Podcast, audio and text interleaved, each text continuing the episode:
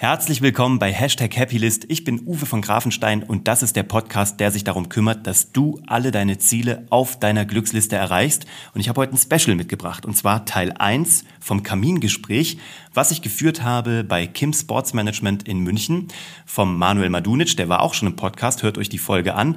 Und der hat Studenten eingeladen und angehende Young Professionals, die mich löchern durften, die mir sämtliche Fragen stellen durften zum Thema Strategie, Marketing, Karriereaufbau, Firmenaufbau, Einstellung zum Leben, all das, was irgendwie wichtig sein kann und wird.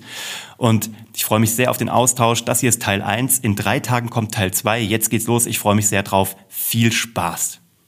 Wenn alle sich in zwei Sätzen vorstellen müssen, bin ich mal wahnsinnig gespannt, wie du dich in zwei Sätzen oh. vorstellst. Okay, das ist noch nicht so leicht. ähm, ich bin Uwe von Grafenstein. Ich bin 38 geworden, vor gar nicht so langer Zeit. Ich bin Papa eines Sechsjährigen und Ehemann einer Charlotte. Ich war, ich war früher Zauberkünstler, dann war ich Fernsehproduzent und jetzt bin ich nach einer äh, Umorientierungsphase Unternehmer. Was ich immer schon war, aber jetzt, ja, ich kann es gar nicht mehr so klar betiteln. Mhm fand es deshalb spannend, weil ich hätte wetten können und mhm. ich wollte es fast schon ankündigen und per E-Mail allen schreiben, dass mhm. du dich als erstes sehr privat vorstellst. Ja. Dass das typisch du ist und mhm. das ist ja auch unser Thema heute. Mhm. Ähm, irgendwo sich selbst zu verwirklichen, sich selbst treu zu bleiben, gleichzeitig eben durchaus auch diesen Weg vielleicht auch in die Selbstständigkeit zu gehen oder mhm. halt irgendwo sein eigenes Ding vor allem zu machen, ob man das dann in einer Firma macht oder auf dem ja, ganz selbstständigen Weg ist, glaube ich, dann nebensächlich. Mhm. Und ähm, genau darauf freue ich mich jetzt wahnsinnig. Ähm, den Anfang kann ich ja so ein bisschen mitmoderieren. Ich kann mich erinnern, du hast erzählt, du kommst nicht aus München. Nein. Und bist als allererstes so richtig hängen geblieben dann in Köln. Ähm, mhm. Da denken wir natürlich ans Eishockey, an das Fußball etc. pp. Mit Sport hast du nicht so viel am Hut, aber mit einer anderen Art, die Menschen zu unterhalten. Wie kam das? Mit der Zauberei meinst du? Richtig. Also ich komme aus Kassel eigentlich. Also ich bin eigentlich so Nordhesse. Ähm, dann bin ich nach Köln gegangen. Also angefangen hat es, also ich bin Zauberkünstler mit acht Jahren geworden. Also ich habe die Zauberei mit acht Jahren kennengelernt. Ich habe ganz klassisch, klassisch so einen äh, Zauberkasten bekommen zu Weihnachten, fand das toll. Ähm, dann war es so, ich muss ein bisschen weiter ausholen, mit vier Jahren ist bei uns so mein Papa weggegangen. Und äh, dann hat meine Mama, mein Bruder und mich äh, also durchgebracht. Ne? Und ähm, dann gab es, als wir acht Jahre alt waren, in den Sommerferien für alle, die so aus Familien kamen, wo es halt kein Geld gab, also so, wir waren von der Sozialhilfe unterstützt, ähm, für alle, die nicht wegfahren konnten, gab es von der Stadt Kassel so ein Angebot Sommerferienspiele. Also Töpferkurse, Bastelkurse, was auch immer, Sport oder eben Zauberkurs. Und dann ging das so sechs Wochen, war ich beim Zauberkurs und ähm, hatte vor den Sommerferien mit meinem besten Freund Sebastian zusammen eine Zauberkünstlerin gesehen in der Grundschule, die da gezaubert hat. Fanden wir super. Dann war in den Sommerferien, wollten wir natürlich zaubern lernen und wir kamen am ersten Tag in diesen Zauberkurs und die Zauberkünstlerin von unserer Grundschule war die Lehrerin. War super. Äh, dann haben wir da sechs Wochen gezaubert. Ich glaube, wir waren acht Kids oder sieben. Und nach sechs Wochen war großes Geheule, weil wir nicht wollten, dass es aufhört. Und das war so toll. Und dann hat die Stadt Kassel daraus ähm, ein ständiges Projekt gemacht. So, wir holen die Kinder von der Straße. So, danke. Da waren wir nie, aber wir haben uns trotzdem gefreut. Ähm, das war super cool. Und dann haben die da ein Management für aufgebaut und haben erstmal so drei, vier Jahre irgendwie zaubern gelernt. Und daraus wurde so ein Projekt, dass wir dann irgendwie auf die Bühne gegangen sind. Dann hat uns der SPD-Parteitag Kassel das erste Mal engagiert. Dann haben die gemerkt, oh, das funktioniert ja ganz gut. Das kann man auch so ein bisschen vor den Karren spannen. Dann haben wir eine Managerin bekommen, eine Regisseurin bekommen, einen Bühnentruck bekommen. Dann haben wir angefangen, da waren wir dann, keine Ahnung, 13, haben wir das erstmal so Jungfrauen zersägt und wieder zusammengefügt und Menschen schweben lassen. Das war dann alles recht professionell in sehr kurzer Zeit. Und ähm, dann habe ich so A gemerkt, dass sich das ja alles irgendwie so ganz gut so auch auf andere Lebensbereiche ausbreitet. So wie halte ich ein Referat, wie rede ich vor anderen Leuten, wie halte ich eine Rede, wie ne, bis hin zu, boah, ich bin 14 und kann damit Geld verdienen. Also ich kann für andere Leute zaubern und kriege dafür Geld. Also das war schon so ein cooles Gefühl und ähm, hat mir so ein bisschen auch die Eier gegeben, die mir so ein bisschen gefehlt haben, weil ich natürlich auch nicht so keinen Papa hatte ne, oder nicht so ein Role Model hatte, mir das alles so selber irgendwie suchen oder erarbeiten musste. Und äh, sage ja auch heute noch, dass tatsächlich durch die Zauberei all das, was ich danach so gemacht habe, doch in, im Grunde durch die Zauberei begründet ist. Einfach weil du lernst, mit Menschen zu reden, du lernst die Aufmerksamkeit zu lenken, du lernst dich zu präsentieren, egal ob es du bist oder eine Idee oder ein Produkt. Ich sage auch später irgendwie das Thema Pitchen ging mir damit leichter von der Hand, wenn du halt vor Thomas Ebeling, der ehemalige Vorstand von Pro701 und Herrn Stoiber im Bayerischen Hof pitchen musst, ein Politikformat. Ähm, das geht einfacher, wenn man ähm, vorher schon mal auf der Bühne gestanden hat. Und das haben wir gemacht und deswegen sage ich so, das ist meine Grundlage, daher kommt alles. Ähm, die logische Weiterentwicklung war dann Fernsehen, Film, was auch immer. Und äh, auch das, was ich jetzt mache. Ähm, aber für mich war es das Wichtigste. Und dann mit 16 irgendwann war ich dann das erste Mal selbstständig. Dann habe ich halt gemerkt, okay, das gibt mir auch eine Selbstständigkeit, eine Freiheit, auch eine finanzielle Freiheit. Dann habe ich mir damit das erste Auto und den Führerschein finanziert und äh, konnte meine Freundin irgendwie zum Essen ausführen. Also es war irgendwie cool. Und ähm, dann bin ich nach Köln gegangen, weil ich nach dem Abitur raus wollte aus Kassel, was nicht so verwunderlich ist, weil Kassel damals noch nicht so das ist, was es heute ist, nach so vielen Dokumentas. Ähm, und bin nach Köln gegangen, habe dort Zivildienst gemacht und ähm, habe danach überlegt, jetzt könntest du studieren gehen oder eine Ausbildung machen oder arbeiten. Und habe überlegt, ich mache nichts davon, ich äh, mache mich selbstständig. Habe erst ein halbes Jahr ein Praktikum gemacht bei einem ähm, jungen Mann, der dann so mein Mentor geworden ist, Uwe Walter. Äh, Deutschlands Storytelling-Gott tatsächlich, also so wirklich ähm, der Berater Nummer eins zum Thema Storytelling. Früher war es nur auf Erzählprodukte und Medien beschränkt. Jetzt macht er große Konzerne und schraubt an deren Geschichte.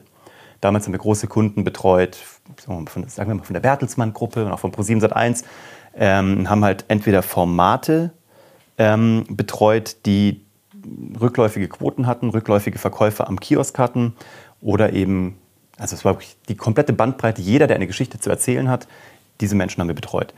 Und äh, da habe ich viel mitgenommen, habe mich dann selbstständig gemacht mit einer, ähm, also auch mit diesem Wissen. Habe ich in Köln selbstständig gemacht mit meiner ersten Firma, da war ich 21. Das war eine Schule für Zauberei und Schauspiel. Das war eigentlich eine Schnapsidee. Ich dachte mir, ich kann zaubern, ich kann es anderen Leuten beibringen. Habe parallel eine sehr gute Agentur gefunden, die mich als Zauberer vermittelt hat, was sehr lukrativ war, weil äh, die haben mich exklusiv unter Vertrag genommen. Ich habe so in der Kölner äh, Messewelt eigentlich jede Party, jede Messe, jede Veranstaltung gemacht und parallel Zauberkurse gegeben. So, das war super. Und ähm, dann kamen die ersten Mamas, die gesagt haben, können Sie denn auch jonglieren und können Sie Luftballons modellieren? Und habe gesagt, ja. Dann haben wir auch solche Kurse angeboten. Dann kamen die Papas und haben gesagt, wir würden gerne sowas mit Münzen und mit Karten machen. Dann haben wir auch das angeboten. Und irgendwann war das Ding fünf Jahre lang ausgebucht. Also es waren dann, alle meine Freunde waren dann Zauberlehrer. Also ich musste alle schnell anlernen, weil wir es gar nicht hinbekommen haben, so schnell diese Nachfrage zu bedienen, weil damals Harry Potter rauskam. Und nein, weil wir halt, ich hatte keine Kohle und von nichts eine Ahnung. Und da habe ich überlegt, wo sind die Leute, die zaubern lernen wollen? Wahrscheinlich bei Harry Potter in der Filmpremiere. Ich habe alle meine Freunde geschnappt, wir haben uns alle so Zylinder aufgesetzt und T-Shirts gedruckt mit dem Logo der Zauberschule und äh, weiße Handschuhe angezogen und haben uns vor die Harry Potter Premieren gestellt und geflyert. So, und das Ding war ausgebucht. Und dann kam halt wirklich so das neue Buch, halbes Jahr später der neue Film, halbes Jahr später das neue Buch, halbes Jahr später der neue Film und fünf Jahre lang war der Drops gelutscht. Und äh, das war natürlich cool. Denn in der Zeit lief das alles sehr dann auch irgendwann ohne mich. Dass ich immer gesagt habe, ich wollte immer Schauspiel lernen in New York ähm, am Lee Strasberg Institut. Ich bin dann einfach nach, Los, also nach New York gegangen und habe mir dann gesagt, ich nehme mich mal da raus, die, die Firma läuft. Da war ich dann irgendwie 23, keine Ahnung, bin dann nach New York, habe mir das ermöglicht dort. Ähm, es ähm, war nur ein Sommerkurs, aber ich konnte diesen Sommerkurs dort an der Lee Strasberg Schauspiel noch machen und studieren ähm, oder lernen von einer tollen, älteren polnischen Schauspieltrainerin.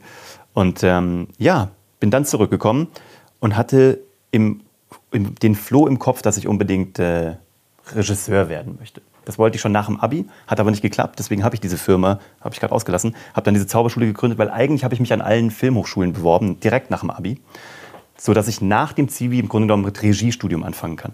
Habe mich also überall beworben, in Stuttgart, in Berlin, in äh, München, in Köln an der KHM, überall, wo man halt Regie studieren kann und habe überall eine Absage bekommen. Im zweiten Jahr auch und habe dann irgendwann gesagt, so Leute, nee, danke, also jetzt halt nicht. Äh, dann eben, wenn ihr mich nicht wollt, dann eben nicht. Mir wurde überall gesagt, komm wieder, wenn du 24 bist, du bist noch klein, du bist jetzt 19. Ein Jahr später war ich 20. Und die haben gesagt, eine Geschichte hast du erst zu erzählen mit 24. Frühestens. Dann habe ich gesagt, gut, dann sammle ich halt noch ein paar Geschichten, habe mich erst selbstständig gemacht. Um die Geschichte abzukürzen, mit 27 war ich an, in Berlin als, äh, als freier Dozent und äh, habe dort die, ähm, die Abschlussarbeiten betreut. So, ohne das jemand studiert zu haben. Also von daher so, da habe ich mir gemerkt, so, also man kann an, der, an, an einer der beiden renommiertesten Filmhochschulen Deutschlands sozusagen als Gastdozent reinkommen, ohne das jemand studiert zu haben oder von innen gesehen zu haben. Ähm, und da war, wurde mir klar, ähm, dass Regeln, Regeln nicht per se immer gelten müssen. oder dass Regeln sozusagen äh, kreativ äh, zu handeln sind. Und dieses, dieses Learning habe ich häufiger gemacht. Also ich rede nicht von juristischen Regeln, aber ich rede halt so von Karrierewegregeln. Und da ähm, A, habe ich schon sehr viel gesehen, gerade in der Branche, wo ich herkomme. Jetzt, ähm, zuletzt war ich in der Fernsehbranche, ich erzähle dann gleich, wie es weiterging. Aber so als Zwischenstep ist mir das ganz wichtig zu sagen, so, ähm, ich glaube nicht an so Systemwege. Und habe die auch probiert, jemals, also immer zu umgehen und auch immer tatsächlich mit Erfolg. Und ähm, das gilt nicht für jeden Bereich und das gilt auch nicht für jede Persönlichkeit. Aber ähm, innerhalb von bestehenden Systemen kann man sich einen Weg suchen. So. Äh, das hat gut geklappt. Dann hatte ich also, wie gesagt, diese Zauberschule und ähm, habe dann irgendwie nach fünf Jahren gemerkt, das ist cool, das läuft, aber irgendwie war es auch immer das Gleiche. Es war irgendwie immer Zauberschule, ausgebucht, tolle Events gemacht, waren coole Sachen. Aber nach fünf Jahren dachte ich mir so, was kommt jetzt? Ähm, da war ich dann so knappe 25. Und dann ist in der Zwischenzeit dieser Mentor, den ich hatte, der ist mit seiner Firma von Köln nach München umgezogen und hat von hier aus diese Storytelling-Beratung gemacht oder diese Erzählproduktberatung gemacht und hat gefragt, hast du nicht Bock zu mir zu kommen? Irgendwie jetzt hast du deinen eigenen Weg gegangen, so, bist auch Unternehmer gewesen, kommst aber aus diesem Storytelling-Bereich, magst du nicht für mich als Berater arbeiten? Und da habe ich jetzt überlegt, eigentlich passt das ganz gut, weil ich war mit Köln durch ein bisschen. So, ich hatte so ein bisschen Köln-Overload. Ich war mit der Firma durch. Ich dachte mir nur, München ist für mich so das Ende der Welt und auch das Ende meines Lebens. So, wenn ich nach München mal muss beruflich, dann kann ich mir auch gleich einen Kopfschuss geben. Also ich fand, ich war überhaupt kein Fan von München. Jetzt habe ich eine Münchnerin geheiratet und mein Sohn ist ein Münchner Kindle geworden. Ähm, nee, aber ich, ich, konnte damit gar nichts anfangen. Und habe dann aber gesagt, ich probiere es mal, bin nach München gekommen, äh, habe für ihn als Berater gearbeitet und wurde dann von dort, von einem meiner Beratungskunden nach einem Jahr weggeheadhuntet. Und ich hatte eine coole Zeit hier in München, wurde dann nach Wien weggeheadhuntet, um dort ähm, die inhaltliche Leitung einer Fernsehproduktionsfirma zu übernehmen. Das war damals die Tresor TV. Die hat damals immer noch Germany's Next Topmodel und was auch immer noch gemacht. Ich war dort bei der Firma und habe dann nach ein paar Monaten gemerkt, dass es nicht das ist, was ich machen möchte. Also nicht so und nicht dort. Ich fand Wien toll. Ich bin auch komplett ausgewandert. Ich habe meine Wohnung in Deutschland aufgegeben, bin rüber, ähm, fand das cool, dann irgendwann nicht mehr so sehr und habe dann ein, lustigerweise habe ich während einer Beratung, während ich dieses Beratungsjahr gemacht habe, habe ich einen jungen Mann kennengelernt, der war Producer bei einer großen deutschen Produktionsfirma und hat ganz viele ARD Samstagabend Schnulzen Shows gemacht. So, für dich tue ich alles und wie sie alle hießen. Und ähm, den habe ich bei einer Beratung kennengelernt und wir haben uns gar nicht so gut verstanden, weil ich mir gedacht habe, kann der Typ über irgendwas anderes reden als Fußball? Und der sich gedacht hat, der Typ ist ungefähr sechs Jahre jünger als ich, was erzählt er mir, wie ich meinen Job zu machen habe? Also wir waren nicht sofort Freunde, äh, sind aber irgendwie in Kontakt geblieben. Und der hat mich zu der Zeit, als ich dann in Wien war, eingeladen zu seiner Hochzeit nach Tel Aviv. Und dann saßen wir in Tel Aviv am Strand bei seiner Bachelorparty unter so einem Beduinenzelt und haben gegrillte Hähnchenherzen gegessen und eine Shisha geraucht. Und dann hat er mir gesagt, mein Job ist scheiße. Und dann habe ich gesagt, wait until you hear my story. So, meins, ich bin auch gerade nicht sehr happy. Und dann haben wir wirklich in diesem Beduinenzelt beschlossen, pass auf, wir wickeln unsere Jobs ab, geben uns drei Monate, hinterlassen keine verbrannte Erde, kommen zurück nach Deutschland und äh, starten unsere eigene Company. So, Schnapsidee, haben wir aber gemacht. Sind zurückgeflogen, haben das gemacht, haben das abgewickelt und haben dann unsere Firma gestartet sozusagen. Ein Jahr lang haben wir uns den Namen schon gegeben, waren aber noch keine gegründete GmbH und haben ein Jahr lang akquiriert. Ich habe damals noch eine Ich-AG oder was das da auch, Gründungszuschuss irgendwas beantragt. Ähm, und äh, wir haben ein Jahr lang keinen Auftrag bekommen. Also null. Ich äh, wiederhole null. Wir haben auch genauso viel Euro verdient. Null. Äh, wir hatten alle noch Ersparnisse. Ich habe noch parallel wieder gezaubert. Also wir haben irgendwie dieses Jahr rumgekriegt und wir haben an jede Tür geklopft. Wir haben überall gekratzt und alle kannten uns aber irgendwie als Producer. Äh, weiß nicht, wie, wie, familiär er mit dem, mit dem System seid. Ein Producer ist so die Schnittstelle zwischen Regie und. Also eigentlich ist ein Producer ein Projektmanager einer kompletten Produktion, der Inhalt und ähm, Finanzen und Orga verbindet. Er ist aber noch nicht der Produzent. Produzent ist wirklich noch so drüber. Und wir dachten, wir sind ja eigentlich ganz gute Producer. Also sind wir sicherlich auch gute Produzenten. Und äh, das war null so. Also wir waren weit, weit entfernt von Produzent. Und deswegen ein Jahr lang haben wir an allen Türen geklopft, haben alles gemacht. Keiner wollte uns, muss man einfach so sagen. Ähm, bis irgendwann ProSieben gesagt hat, wenn ihr startet, dann halten wir euch den Rücken frei. Jetzt wart ihr so oft da und habt so oft genervt. Ähm, jetzt äh, dürft ihr mal. Und dann haben wir wirklich, ähm, der Adi, mein Geschäftspartner, ist dann sozusagen fünf Wochen bevor sein Sohn, sein erster geboren wurde, ist er zu mir gekommen und hat gesagt, wenn das Ding jetzt nicht Geld verdient, dann müssen wir diesen Traum beerdigen. Weil in fünf Wochen werde ich Papa, ich muss Kohle verdienen. Wir haben es gemacht, wir haben es ein Jahr lang durchgezogen, es war halt nichts. Und kein Witz, anderthalb Wochen später haben wir den ersten Auftrag von ProSieben bekommen, haben damit die GmbH gegründet, haben das erste Format gemacht, damals eine Umstyling-Show mit Charlotte Engelhardt, die jetzt würdig heißt. Look of Love, neuer Style für die Liebe. Und ähm, da gab es damals noch irgendwie Geld auf dem Samstagnachmittagslot, haben wir 40.000 Euro für bekommen für eine Folge, was nichts ist. Also das gibt es gar nicht. Für dieses Geld kann man eigentlich gar kein Fernsehen machen. Wir haben es trotzdem gemacht und der Slot war damals 7% Marktanteil und wir haben 16% da drauf gemacht. Und das war für uns der, der Fuß in der Tür. Danach haben wir Sido geht wählen gemacht. Sido hat die Bundestagswahl erklärt und äh, wir haben ihn zu Frank-Walter Steinmeier geschickt, zu Frau Künast. Ähm, und dafür haben wir damals irgendwie Nominierung für Grimme und Fernsehpreis bekommen. Haben es nicht gewonnen, das hat noch mal zehn Jahre gedauert. Aber ähm, das war wirklich, dann ging es los. Dann war ich in München und ähm, dann habe ich die Fernsehproduktionsfirma aufgebaut. Und ähm, Adi wurde dann Papa, wir haben die ersten Produktionen gemacht. Dann hatten wir das Glück, dass damals äh, Joko und Klaas noch bei ZDF Neo waren. Und ähm, Pro7 wollte die immer gerne ähm, bei sich sehen, äh, hat sich aber irgendwie nicht ergeben. Und dann haben wir ein Format gekauft aus England, das heißt Oblivious, eine versteckte Kamerashow. Ähm, das haben wir gemacht mit Joko und Klaas und dann sind die zu Pro7 gekommen. Und das war ähm, sehr cool. Und da haben wir sehr langfristige Geschäftskontakte geknüpft. Und dann kam der Grimme-Preis ein paar Jahre, ein Jahr davor, glaube ich, oder? Der kam, der kam, genau, der Grimme und der Fernsehpreis kamen im gleichen Jahr für zwei unterschiedliche Formate.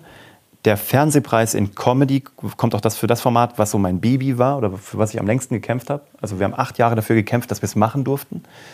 Ähm, wir wollten ein Format machen, wo ein Comedian und ein Comedy-Autor eine Woche lang mit einer Minderheit zusammenleben wirklich ganz intim und äh, hautnah zusammenleben mit einer Minderheit, über die man keine Witze machen darf. Mhm. HIV-Positive, MS-Patienten, kurz, also kleinwüchsige Nonnen, Menschen, über die man auf gar keinen Fall Witze macht. Und mit denen haben die eine Woche zusammen gewohnt und haben dann ähm, sich für eine Woche zurückgezogen, haben Material gesammelt während dieser einen Woche und haben dann in dieser Woche danach ein Programm geschrieben, ein sehr hartes Stand-up-Comedy-Programm über diese Gruppe, gegen diese Gruppe um es nach einer Woche vor dieser Gruppe zu spielen. Mhm. Und wir wollten halt so hart sein, dass wir die Klischees so gut treffen, dass die darüber lachen können. Dass sie sich selber in ihren eigenen Klischees wiedererkennen. Mhm. Ähm, wie, lass mich kurz überlegen, bei Nonnen, genau, bei Nonnen, es war Oliver Polak, jüdischer Comedian aus Deutschland, ähm, harter Hund, guter Typ. Und Mickey Beisenherz ist Deutschlands Comedy-Autor Nummer eins, mittlerweile auch Autor schreibt aber auch, also der hat Atze Schröder geschrieben alles, der, hat, äh, der schreibt den Dschungel, also das äh, Dschungelcamp, er hat mittlerweile seine eigenen Shows, hat diesen MM, den berühmtesten deutschen Fußball-Podcast, mhm. MML heißt er, glaube ich, ne? Mhm. Wie auch immer, also der Fußball-Podcast. Genau der. Genau der. Den macht Mickey. Ähm, den sie auch in der Elbphilharmonie gemacht haben, vor 5000 Live-Zuschauern. Also richtig, richtig krass. Und ähm, mit dem wir auch so gewachsen sind, also mit Mickey. Und ähm, der war der Autor. Und dann haben sie performt vor 60 Nonnen, mit denen sie zusammengelebt haben und lange über Jesus geredet haben. Und dann nach einer Woche sind sie auf die, ist Oliver auf die Bühne gekommen und da saßen 60 Nonnen in Komplettmontur. Und Oliver kommt auf die Bühne mit den Worten, ähm, ich bin euch sehr dankbar, weil was ich bei euch geschafft habe, habe ich seit 14 Jahren nicht mehr geschafft. Ich habe es echt mal geschafft, vier Tage am, Ta am Stück nicht zu wichsen. So. Und 60 Nonnen sind abgebrochen vor Lachen. So. Und das Format ist eingeschlagen wie eine Bombe. Also es lief im WDR. Ähm, wir haben erst eine erste Staffel gemacht, dann eine zweite Staffel, haben den Deutschen Fernsehpreis in Comedy bekommen. Ähm, die Leute lagen am Boden, die haben sich wirklich bepisst vor Lachen. Die, egal, ob es MS-Patienten waren, HIV-positive Menschen, die gekommen sind, ähm, die gesagt haben, jetzt ist das erste Mal, dass wir uns integriert fühlen, weil erst wenn Menschen über dich Witze machen, bist du ein vollwertiges Mitglied einer Gesellschaft. Und die gesagt haben, und außerdem wären unsere Witze nicht halb so hart gewesen wie die Witze, die, über sie, die sie über sich selber machen halt. Ne? Aber fanden das gut. Die einzigen, die nicht gelacht haben, waren Adlige und äh, Tierfanatiker. Das waren Menschen, die nicht lachen können. So. Ich bin eingeheirateter Adel. Ich äh, habe den Adel nur von meiner Frau bekommen. So. Ich habe Humor. ähm, genau. Ähm, ja, das war auch so mein wichtigstes Format. Und den Grimme-Preis haben wir gewonnen, auch für ein Format mit Oliver Polak. Das war, das war das letzte Format, für das wir gedacht hätten, dass wir mal den Grimme-Preis bekommen, weil wir waren, glaube ich, drei, viermal nominiert. Mhm. Für das haben wir es dann bekommen. Wir freuen uns. Es hieß Applausen raus, lief auf Pro7 und war eine Talkshow, wo Oliver in Berlin in einem, in einem Studio sitzt. Menschen kommen rein und probieren ihn davon zu überzeugen, dass sie interessant sind in einem Gespräch. Und in der Sekunde, wo der die Öde findet, haut er auf den Buzzer am Tisch. Dann kommt hinten so ein Bouncer, also so ein Bär, pack die und schmeiß die aus dem Studio raus. So. Und da waren alle, also von Normalos, von Menschen, die irgendwie, wir hatten den ersten Typen, der in Deutschland irgendwie legal Weed konsumieren darf gegen seine ADHS, keine Ahnung. Wir hatten aber auch ähm, Oliver, wie heißt er, Pocher da, wir hatten Oliver Polaks Mama da und er wusste nie, wer kommt. Es kamen immer Leute und wir haben immer alle reingekarrt. Er hat auch seine Mama rausschmeißen lassen. Knallhart. Irgendwann, als sie anfing, irgendwie, dass sie ihn mal beim Masturbieren erwischt hat, irgendwie so als Kind, da hat er draufgehauen, hat die rausschmeißen lassen. Und das war halt ein sehr hartes, roughes Format, aber äh, war ganz cool und dafür haben wir den Grimme-Preis gewonnen. Ähm, also wir haben die Firma gemacht, die lief dann irgendwie zehn Jahre, die lief sehr gut, jedes Jahr mehr Umsatz, mehr Mitarbeiter, ähm, immer größere Projekte. Wir haben irgendwann für also noch viele, wir haben auch viele, viele Rückschläge, auch viele Fails gehabt und viele Sachen, die wir falsch gemacht haben. Aber overall, über zehn Jahre haben wir auch viel richtig gemacht. Und wir haben die Firma halt immer sehr familiär aufgezogen. Also die längsten Leute waren von zehn Jahren dann irgendwie jetzt neun oder zehn Jahre dabei. Alles so Friends and Family so ein bisschen. Und ähm, dann war es aber irgendwann so, dass ich A gemerkt habe, ich hatte mal so ein paar Ziele, warum ich Fernsehproduzent werden wollte. Ich wollte eine eigene Firma, ich wollte viele Mitarbeiter, Irgendwann waren wir auch eine echte Firma. Das haben wir daran festgemacht, dass wir Frauen hatten, die Kinder bekommen haben, in Elternzeit gegangen sind und zurückgekommen sind. Bei der ersten haben wir gesagt, jetzt sind wir eine echte Firma, weil dann ist es, dann bist du halt nicht mehr so ein Startup, sondern du hast die erste Mama, die sozusagen, dann kommt und dann irgendwann hatten wir das sechste, siebte SEO-Baby, also unsere Firma hieß SEO Entertainment. Und dann war es halt so, ich habe dann hab, hab, hab einen, hab einen Sohn bekommen, mein Geschäftspartner hat zwei Kinder, unsere Mitarbeiter und Mitarbeiterinnen haben alle Kinder bekommen und irgendwann waren wir nicht mehr nur so für so ein paar Friends irgendwie verantwortlich, die alle so ein bisschen kreativ sind und alle irgendwie hippes Fernsehen machen, sondern irgendwann hingen halt auch richtig viele Familien dran. Und dann irgendwie, witzigerweise, weiß noch, als Eileen in Mutterschaftsurlaub gegangen ist und zurückgekommen ist, haben wir gesagt, jetzt sind wir eine echte Firma. Und ähm, das lief alles cool. Aber irgendwann haben wir eben auch alles so ein bisschen, oder ich für mich hatte halt sehr viel erreicht, was ich erreichen wollte. Für mich war halt der Fernsehpreis irgendwann mal wichtig, der Grimme-Preis war wichtig, ähm, der Erfolg war auch wichtig und auch monetärer Erfolg war wichtig, das gebe ich auch gerne zu. Ähm, dann ist aber meine Frau, äh, als sie 34 war, hatten wir eine große äh, gesundheitliche Herausforderung, möchte ich sagen. Also so eine existenzielle gesundheitliche Herausforderung, die wir auch toi toi toi äh, überwunden haben. Aber das war so eine Zeit von drei Jahren, die sehr intensiv war, sehr hart war. Parallel dazu, dass die Firma halt so ging, ist unser Privatleben halt so gegangen und irgendwann war das sehr weit auseinander. Und ähm, da war unser Sohn auch gerade erst drei, also zum Glück. Ähm, und da habe ich halt dann so ein bisschen überlegt, das gibt halt noch andere Sachen im Leben. Also Geld ist dann äh, schon mal das Allerunwichtigste tatsächlich. Ähm, Fame oder äh, tolle Pro Projekte oder Fernsehpreise so. Also den Fernsehpreis habe ich an einem Abend bekommen, als es so privat weit unter Nullpunkt war. Und dafür, dass ich irgendwie zehn Jahre darauf hingearbeitet habe, war das an dem Abend halt so, ich habe ihn halt abgeholt. Ich war dort und habe ihn auch abgeholt, stand auf so einem roten Teppich, habe gelächelt. Aber das war sehr weit von dem entfernt, was ich mal emotional damit verbunden habe. Jetzt steht er bei mir im Regal, jetzt freue ich mich wieder drüber und jetzt hat er diesen Wert wieder. Aber an dem Abend war es schwierig. Ähm, genau, aber auch das, danach haben wir halt gesagt, okay, wir müssen irgendwas ändern, wir wollen was ändern. Ich habe das Gefühl gehabt, ich war immer so, nicht Hamsterrad, aber es hat sich schon alles sehr wiederholt, so ein bisschen täglich grüßt das Murmeltier beruflich.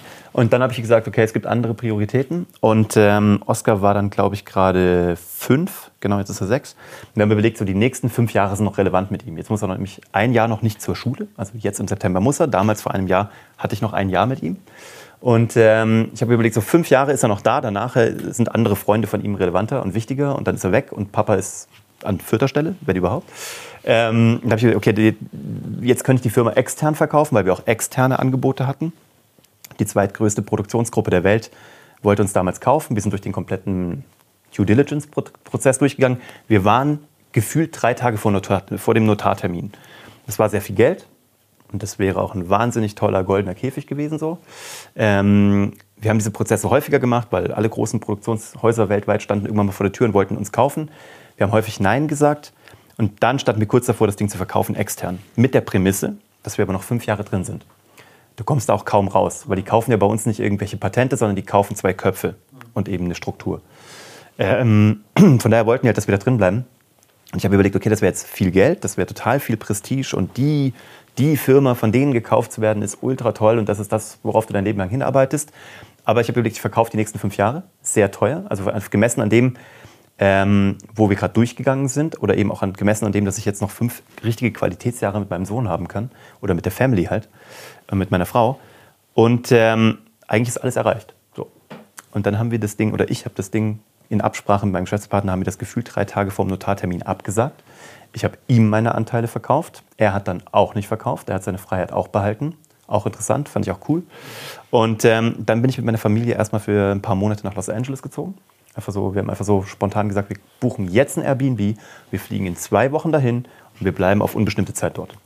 Haben Oskar da in den Kindergarten gepackt, haben durch, durch Zufall eine Hamburgerin gefunden, die dort einen Kindergarten aufgemacht hat vor ein paar Jahren, Deutsch-Englisch, haben dort äh, gelebt, direkt in Santa Monica, direkt am Strand und haben gechillt.